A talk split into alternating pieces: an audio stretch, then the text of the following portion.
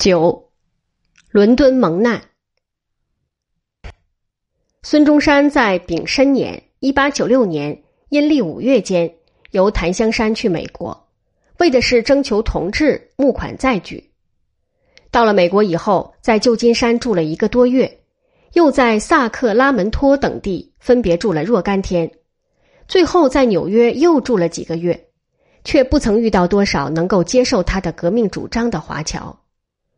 于是他决定去英国。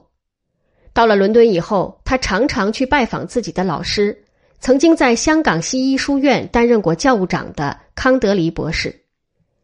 康德黎的寓所在清廷驻英使馆附近。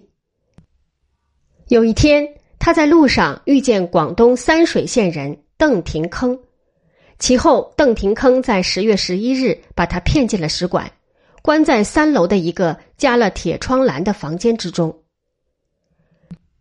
邓廷铿之所以如此，是奉了清廷驻英公使龚兆院的命令，龚准备包固一船，把孙中山秘密押解回国行刑，甚至想先把孙中山毒死，装在箱子里运回中国戮尸。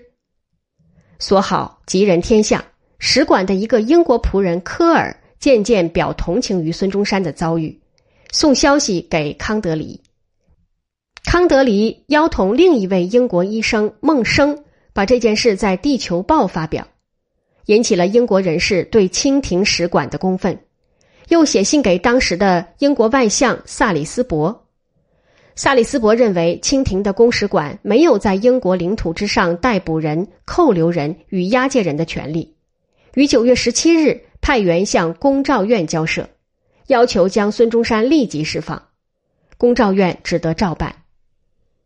孙中山被释放以后，作函深谢《地球报》及英国舆论界的支持，用英文写了一本《伦敦备难记》，交给汉学家翟里斯代为发表。从此，英国朝野对于中国革命运动开始有了了解。